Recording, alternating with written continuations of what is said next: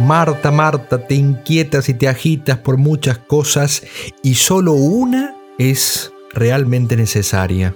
Pero ¿cuál era esa cosa necesaria, ese unum necessarium, como se dice en latín? Tal vez San Juan Bosco nos dio la respuesta cuando dijo, quien ora se ocupa en la cosa más importante. Pero, ¿qué es orar? ¿Cómo orar? O tal vez cada uno ya sabe, ya lo hace, pero tiene problemas y dificultades, se desalienta y muchas veces también incluso abandona la oración.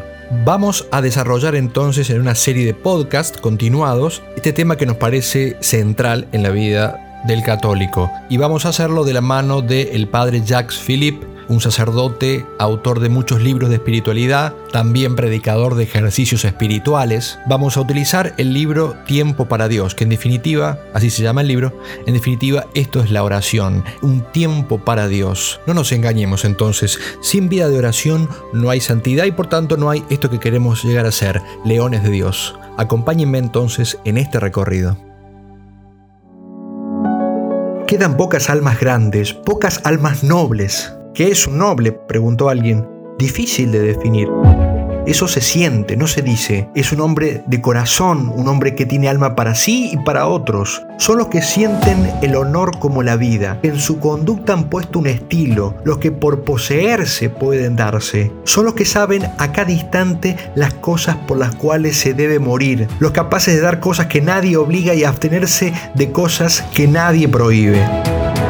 Hace falta una nueva motivación épica que sea capaz de tocar a las nuevas generaciones, que inspire a muchas almas a amar más a Dios, que las lleve desde los pequeños sacrificios diarios hasta las cimas de la santidad. ¿Dónde encontrar esa inspiración? En los mejores libros de espiritualidad, en las hazañas de los héroes y los santos. Es necesario cubrir la brecha. Te invito a que recorramos juntos este camino. Este no es el podcast de los que son héroes hoy y santos ya. Es el de los que buscan inspiración para llegar a las cimas más altas. Bienvenidos a Leones de Dios. Bienvenidos, bienvenidos. Hoy tenemos un tema que me encanta porque de algún modo vamos a unir el tema del tiempo para Dios, este tema de la oración, con esto que estamos investigando sobre Jesús, con lo cual vamos a ver cómo entra Jesús en todo este tema de la oración. Así que bienvenidos. Nos gusta decir esta palabra porque realmente son para nosotros muy bienvenidos los que se acercan a este, no sé, cenáculo, a esta reunión, a este club de amigos, como quieran llamarlo, de los que buscan dejar de ser simples, eh, digamos así, seguidores lejanos de Jesucristo para convertirse en leones de Dios, o sea, en fervorosos buscadores de Dios, que buscan a Dios como, como un perro sabueso. Algunos santos ha comparado a, a la búsqueda de Dios como esto, un perro sabueso que busca a Dios por todas partes, ¿no? Nosotros más que un perro queremos ser leones, ¿no? Porque queremos ser fuertes eh, con la fortaleza del Señor, animosos con el ánimo del Señor, alegres, fervorosos, etc. ¿no? Y esto por supuesto no es cosa de un día para el otro, es un proceso que hay que ir recorriendo. Y lo hacemos ayudados por este podcast y por tantos medios que eh, Dios pone a nuestro alcance para, para esto, ¿no? Recuerden siempre que tienen a disposición no solo este medio, este podcast, también está el, otro podcast que es eh, Católicos y Creativos. También tienen en la página de Charlas Cat las meditaciones para hacer diariamente textos elegidos de los santos, lo mejor que nos ha parecido eh, para el crecimiento y el aprovechamiento espiritual. Y si falta algo, nos piden y hacemos el delivery de qué es lo que está faltando para que ustedes puedan acercarse más a Dios. Todo lo que haga falta lo vamos a hacer, quédense tranquilos, porque eso es lo que queremos también, ¿no?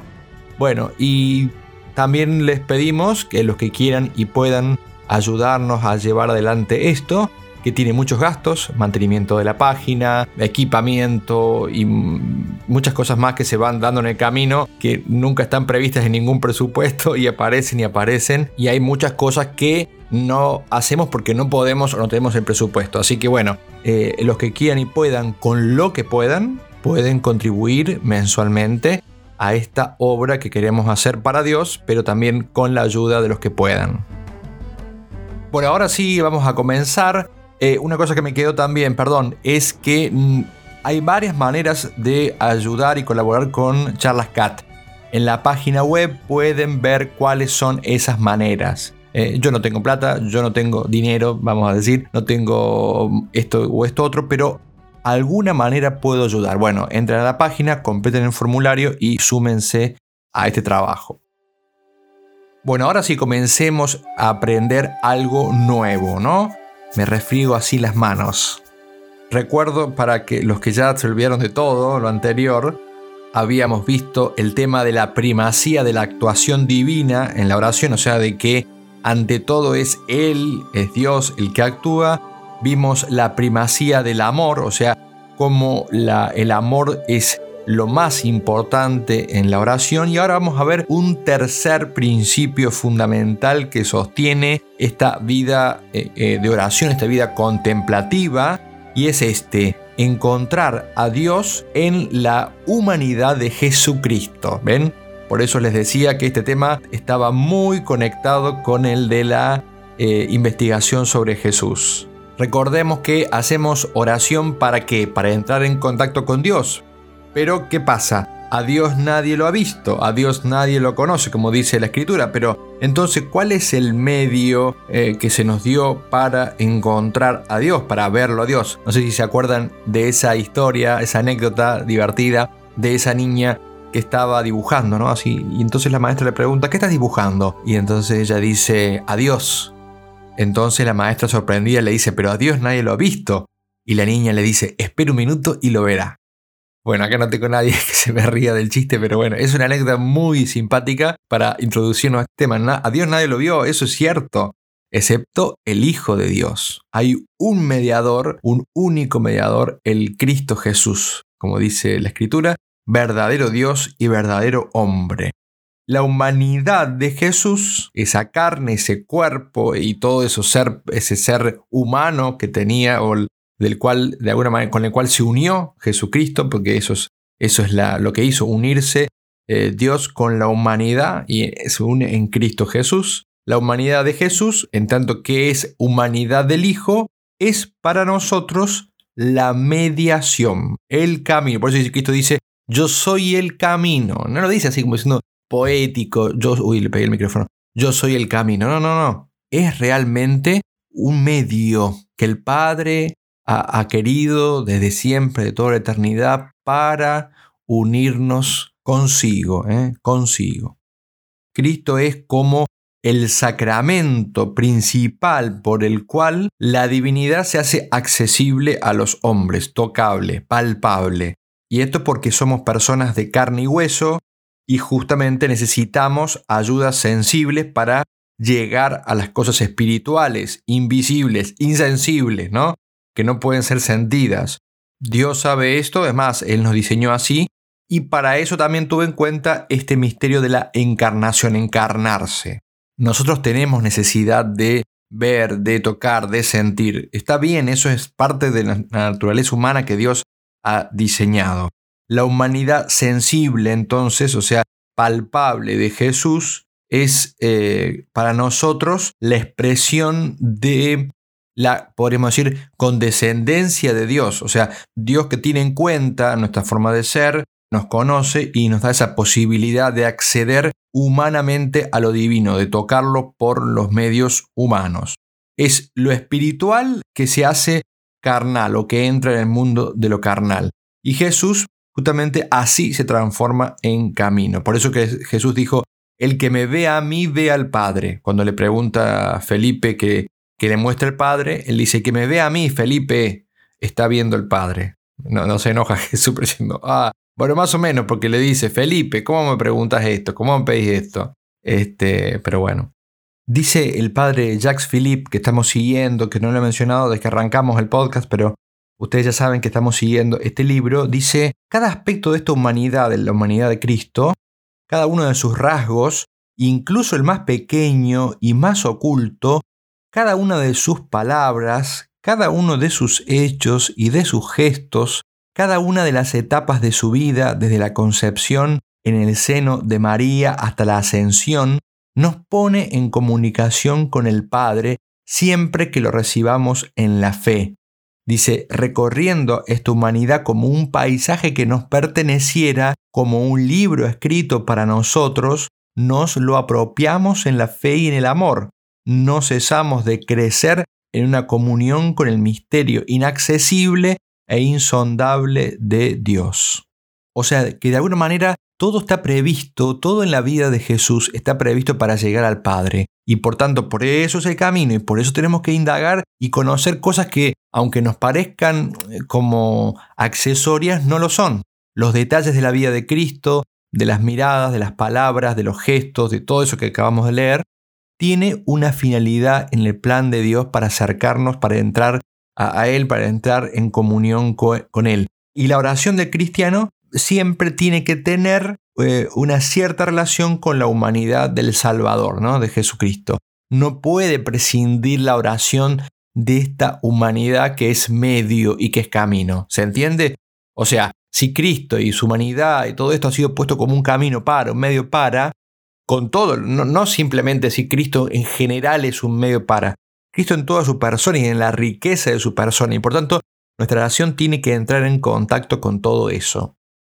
El padre de Philip también cita a un autor espiritual, a un cardenal, Beryl, tiene un nombre muy difícil de pronunciar en francés, eh, sobre cómo los misterios de la vida de Jesús, aunque hayan ocurrido en algún momento del tiempo determinado, de todos modos siguen siendo para nosotros realidades vivas y que nos vivifican si, las contemplamos con fe. Y ahora voy a citar eh, a este cardenal. Dice así, es necesario plantear la perpetuidad de esos misterios, o sea, los misterios de la vida de Jesús se refiere, en una determinada forma. Ocurrieron en ciertas circunstancias y duran, están presentes y son perpetuos de otra determinada forma. Pasaron en cuanto a su ejecución, pero están presentes en cuanto a su fuerza y su fuerza no pasa nunca ni pasará nunca el amor con que fueron realizados. El espíritu, pues, el estado, la fuerza, el mérito del misterio está siempre presente. Sigue diciendo el cardenal, eso nos obliga a tratar, y acá esto es lo importante, dice, eso nos obliga a tratar las cosas y los misterios de Jesús no como cosas pasadas y extinguidas, sino como cosas vivas y presentes de las que tenemos también que recoger un fruto presente y eterno. Hasta ahí la cita de este cardenal. Por eso cuando también vemos en el otro tema que estamos viendo, la otra serie, que es investigación sobre Jesús, de hecho vamos a llegar a un punto que me encanta, yo siempre estoy ansioso de poder llegar a otras cosas que están en el libro más adelante, eh, donde vamos a ver más sobre su humanidad, sobre sus gestos, sobre su manera de ser, de actuar, de pensar, de sentir. Por eso tenemos que empaparnos de todo esto, porque estas cosas son caminos, contempladas en la fe, eh, entendidas como un camino personal, una, perdón, una relación personal con Él, con el Señor, y no como una abstracción, nos van a permitir entrar como por una puerta, ¿eh? por una puerta al misterio de Dios, a la comunión con Dios. La pregunta es, bueno, ¿cómo? ¿De qué maneras? Vamos a poner algunos ejemplos. ¿De qué manera digo entrar en contacto con la persona de Jesús? Hay muchas maneras de entrar en contacto con la humanidad de Jesús. A Santa Teresa también una vez su director espiritual le había eh, recomendado esto. Por favor, urgente que se pusiera en contacto con la humanidad de Jesús. ¿Y esto cómo se hace? contemplando sus hechos, los gestos, el comportamiento, las palabras en cada uno de los momentos de la vida de Jesús eh, en, la, tierra, guardarlos en la memoria, eh, tratar de evocarlos, recordar cómo obraba Cristo. Si se puede hablar de esto, estas cosas también ayudan en la meditación o en los ratos de oración, en mirar el rostro de en una imagen, por ejemplo, en la Santa Misa o cuando vamos a comulgar, adorarlo en la Eucaristía, pronunciar el, nombre de Jesús con amor, como queriendo guardarlo en el corazón. Todo eso nos ayuda a hacer oración, pero hace falta que esta actividad no sea una mera como curiosidad intelectual o una técnica, sino es muy importante siempre que sea una búsqueda amorosa. Eh, como dice el cantar de los cantares, busqué al amado de mi alma. Y por eso, tanto en esta serie de Tiempo para Dios como en la de Investigación para Jesús, les pido por favor esto, no perdamos el sentido de lo que estamos haciendo y es una búsqueda, una búsqueda amorosa del Señor, ¿no? Buscar al amado de nuestra alma. Eso es lo que estamos haciendo, nunca jamás una mera curiosidad intelectual, nunca jamás eh, simplemente, no sé, buscar una técnica o algo así o, una mera formación para o aprender algo simplemente, ¿no? Estamos, como decíamos al principio de este podcast, como perros a huesos, como leones de Dios buscándolo, buscándolo a Él. Tenemos que tener presente siempre que el medio que tenemos para llegar a, a desentrañar y acercarnos más a estos misterios no es la mera especulación intelectual, ¿eh? el escudriñar con la inteligencia, sino la fe y la fe como virtud teologal, o sea, la fe que está como animada y vivificada por el amor, no una fe tampoco en, el plano eh, puramente especulativo, o sea, existe un Dios, creo que es, no, no, no, sino animada por el amor. Solamente la fe, esa fe, y también en esto lo insiste San Juan de la Cruz, eh, tiene el poder, la fuerza para hacernos entrar en la posesión de ese misterio de Dios a través justamente de la persona de Cristo. Solamente la fe nos permite alcanzar realmente a Dios en profundidad.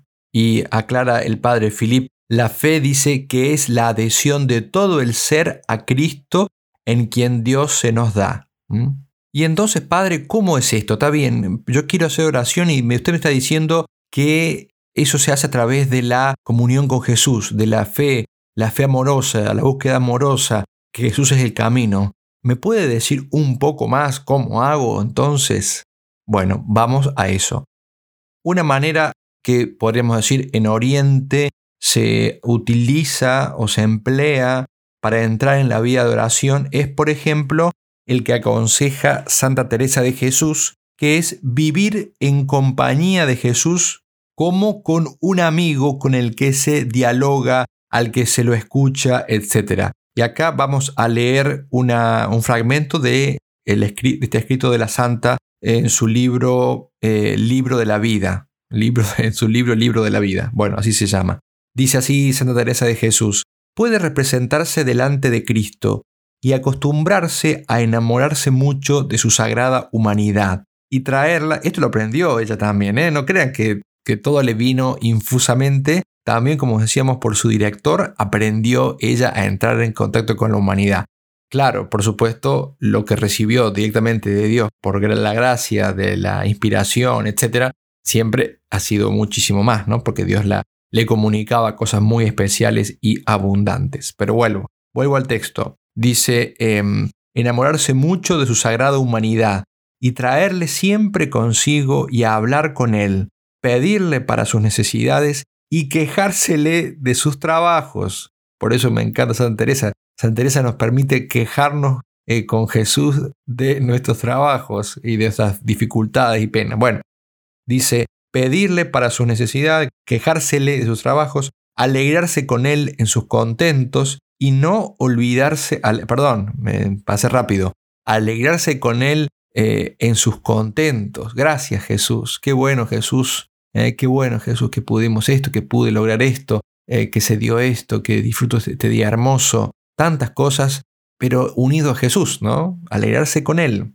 Y sigue diciendo la santa, y no olvidarle, a que, no olvidarlo a Jesús por ellos, por esos contentos, sin procurar oraciones compuestas, sino palabras conformes a sus deseos y necesidad. O sea, no hace falta usar eh, oraciones compuestas como el Padre Nuestro la María y Gloria. O sea, quiero decir, para el día a día, para cada momento, eh, no es que no haya que hacerlas, sino en estos casos hablar con las palabras que nos salgan, sino conforme a sus deseos y necesidades. Y sigue diciendo, es excelente manera de aprovechar y muy en breve, o sea, rápidamente, y quien trabajare y trajese consigo esta preciosa compañía, la compañía de Jesús, y se aprovechare mucho de ellas, y de veras cobrare amor a este Señor, a quien tanto debemos, yo le doy por aprovechado.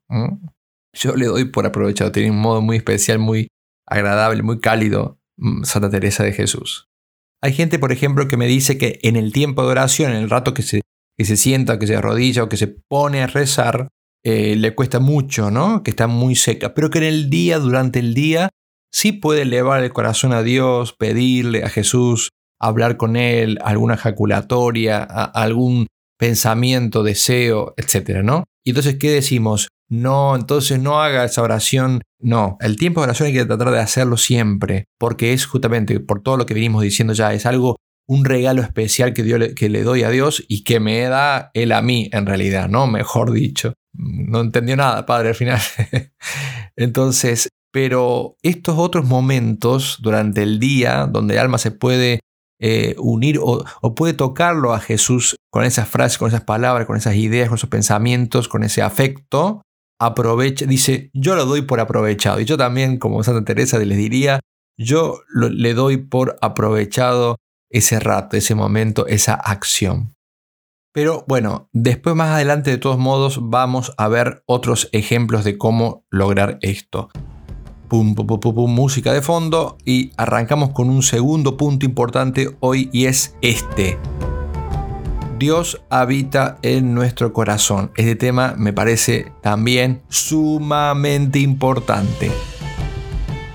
Esto vendría a ser como un cuarto principio teológico que es muy importante para guiar nuestra vida de oración eh, y tiene que ver con esto de ponernos justamente en la presencia de Dios. Justamente los modos de ponerse en la presencia de Dios son múltiples y por esto también son múltiples las formas de justamente de oración. A ver, por ejemplo, Dios está presente en la creación y uno lo puede contemplar. Acuérdense ese ejemplo de San Ignacio que golpeaba a la flor con el bastón siendo viejito, la golpeaba suavemente, no es que le pegaba un bastonazo y le decía a la flor, calla, calla, ya sé lo que me dices, ¿no? Porque él veía en la flor, en la belleza de esa flor, algo de la belleza del creador y como que esa flor le hablaba de Dios, ¿no? Y lo elevaba a Dios. Bueno, eso es una manera de oración también. Ah, no es solamente, no, eso también es oración. En la medida que, que el corazón lo busca a Dios y que quiere unirse a Él, ¿no? Contemplando en la creación el rostro de Dios. Eh, Dios está presente también en la Eucaristía y se lo puede adorar en la Eucaristía, gastando tiempo delante del Santísimo adorándolo. Y si no podemos estar, y especialmente tal vez en este tiempo que se complica por ciertas restricciones, eh, en cualquier lugar podemos adorar a la Eucaristía, aun cuando no estemos delante de la presencia real. Eh, desde nuestro cuarto, en la soledad del cuarto, podemos elevar nuestro corazón a la Eucaristía y adorarla. Está presente el Señor también en la Sagrada Escritura y lo podemos encontrar justamente meditando ese texto sagrado, etc. Pero hay otra modalidad de presencia de Dios y tiene, que tiene una consecuencia muy importante para la vida de oración es esta, la presencia de Dios en nuestro corazón. Sí, sí, tan simple como eso, tan simple y tan profundo como esa presencia que habita en nuestro corazón. Como en el caso de las otras formas de presencia de Dios, esta presencia en el interior de, uno mismo no es en un principio objeto de experiencia.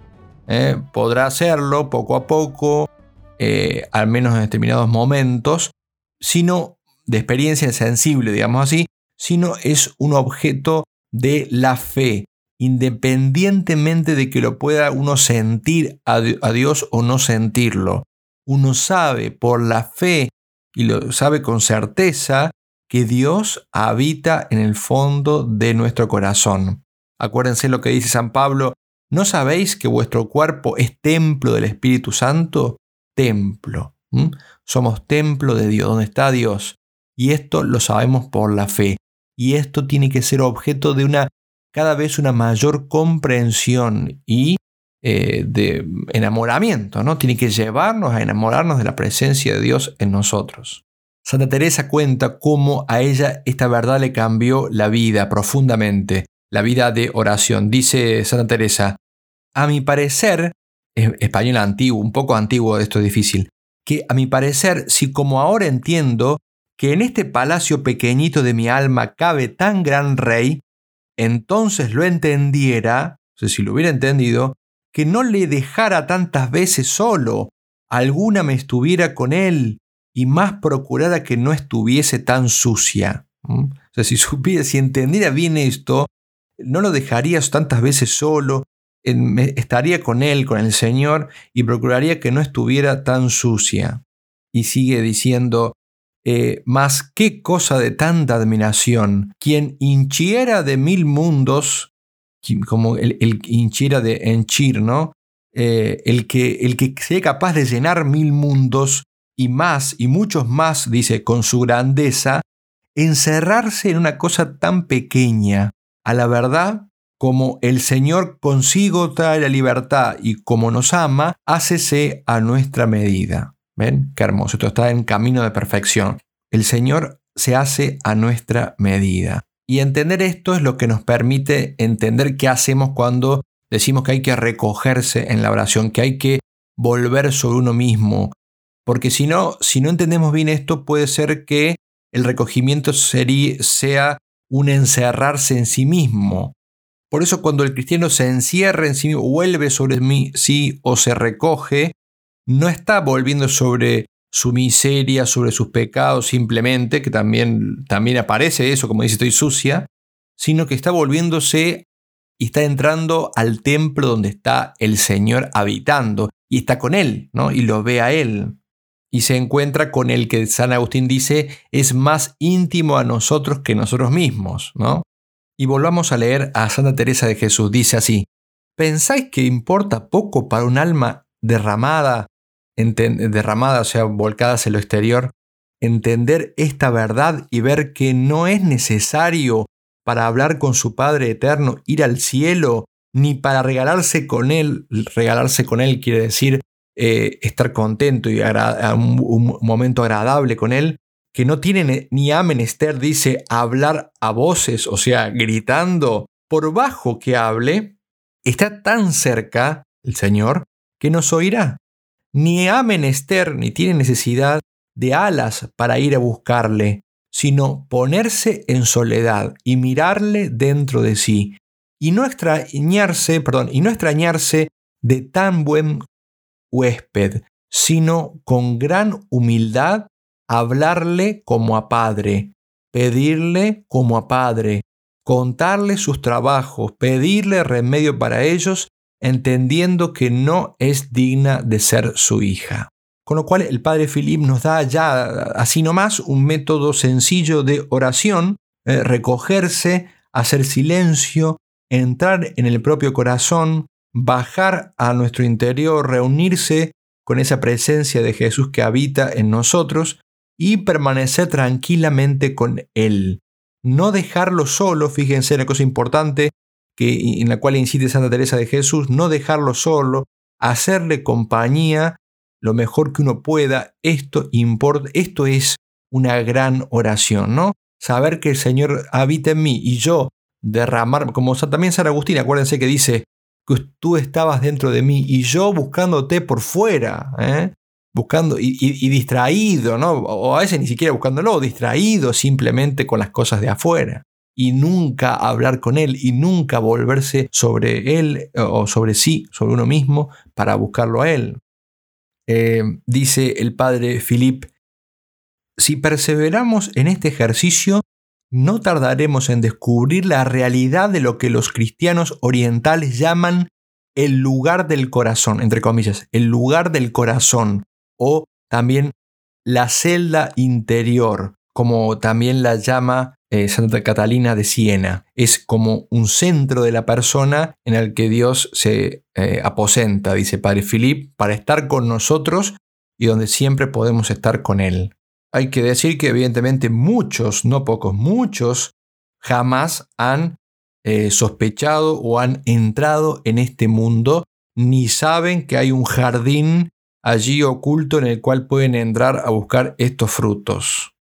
Uno puede decir, sí, pero mi corazón está, está tan lleno de pecado, mi corazón está tan oscuro, tan vacío. Mm, ya los escucho, lo sé, sí, sí, sí, me están llegando.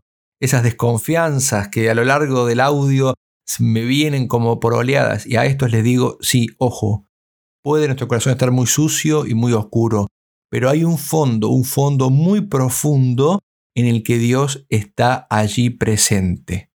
Dios está allí presente. Si no queremos creer en eso, somos libres. Nadie está obligado a creer, pero nosotros somos los que nos perdemos eso al decirle no creo. Y no puedo creer, no quiere.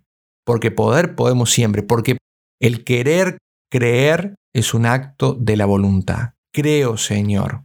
Fortalece mi fe, como decían los apóstoles. ¿eh? Aumentanos la fe. El padre Filip trae después una metáfora muy buena tomada de Santa Teresa de Jesús. Dice que el hombre que persevera en la oración es como el que va a sacar agua de un pozo. Echa el cubo o el balde eh, al, fondo del pozo y al principio dice no obtiene más que barro. Barro, claro. Lodo, si se quiere.